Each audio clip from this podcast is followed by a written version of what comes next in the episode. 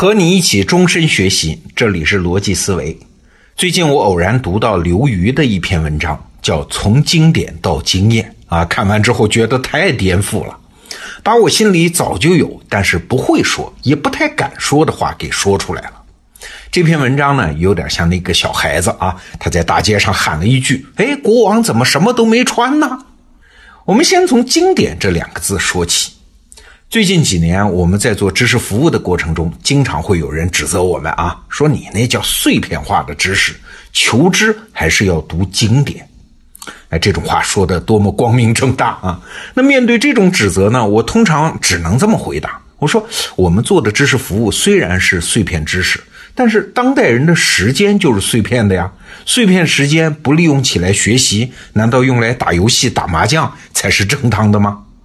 你也听得出来。我这种回答的背后，其实是我也认为读经典具有不由分说的正确性啊。之所以不读呢，是因为当代人时间不够嘛，所以碎片化学习只是权宜之计。但是啊，我看到的刘瑜的这篇文章却说，与其读什么经典，不如回到经验。这是什么意思呢？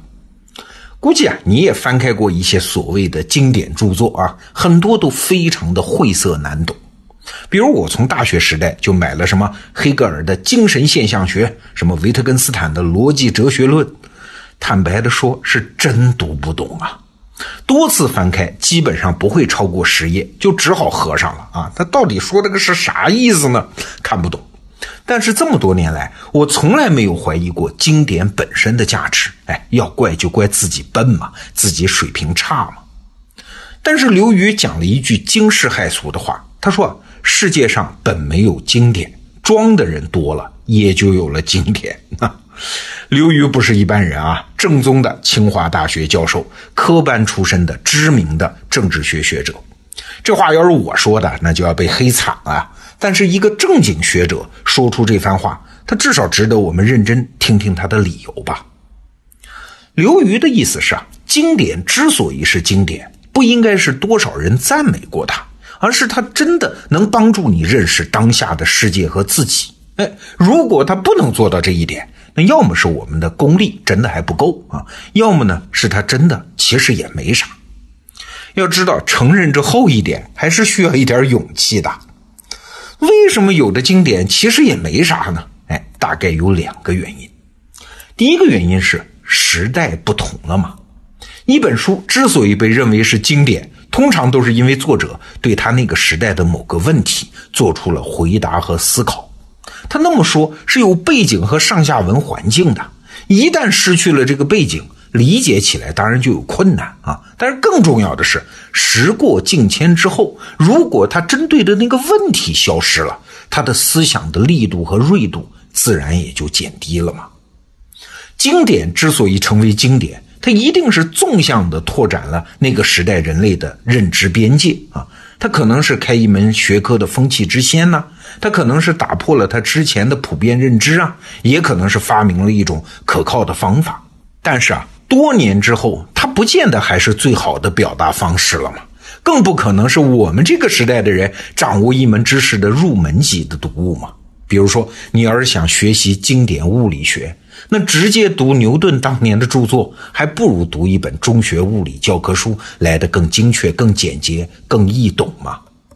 这是一个原因，叫时代不同了。还有一个原因呢，就是方法的进步。比如说，在二战之前啊，基本上不存在大规模的民意调查、完整的宏观经济和社会数据、科学上严谨的统计技术等等。啊，所以大多数经典的写作方式，它只能是从概念到概念，从推断到推断，从灵感到灵感。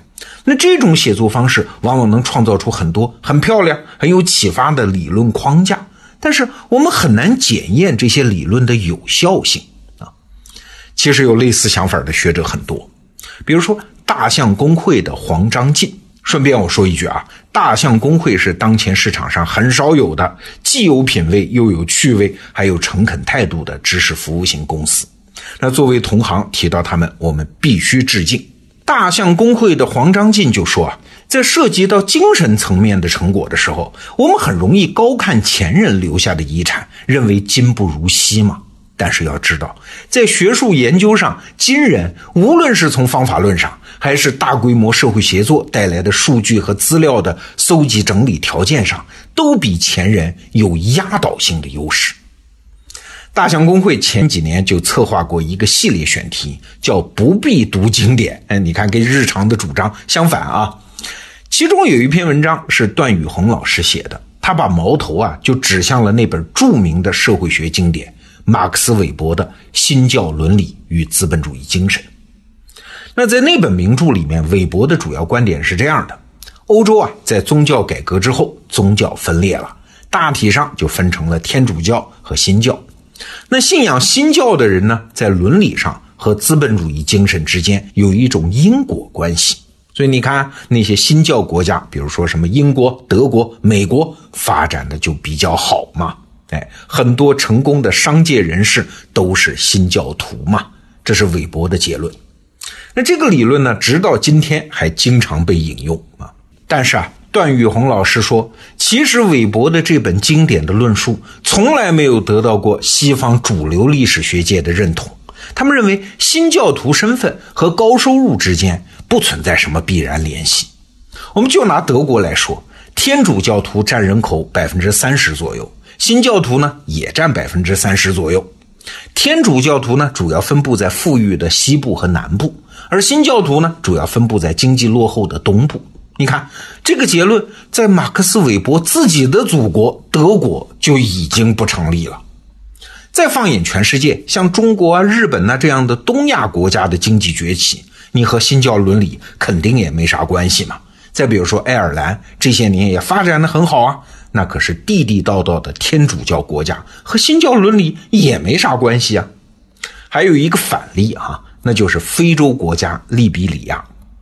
利比里亚在非洲非常特殊啊，因为它来历很独特，它是由美国的一些进步白人帮助美国解放的黑奴重返家乡而建立的一个国家。美国经常给大量的补贴啊啊，新教徒占百分之八十五。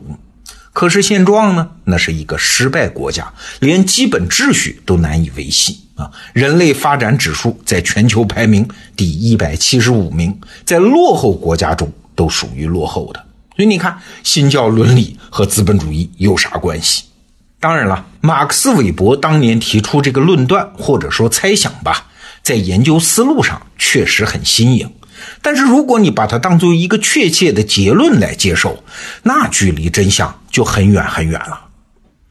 说到这儿，一个问题就出现了：我们读书究竟是为啥？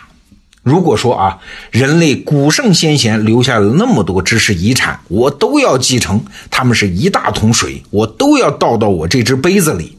哎，这种精神当然很好了，但是恕我直言，没有一个人能做到。我倒是觉得。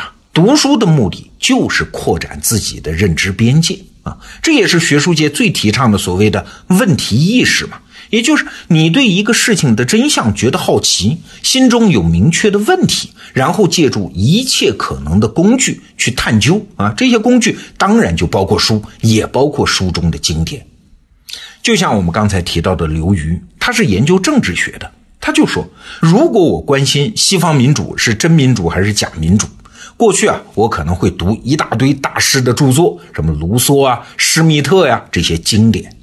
但是现在呢，他说我更倾向于去读一读有关议员投票记录和民意测验对比的研究啊，政治竞选的捐款的来源的比例研究啊。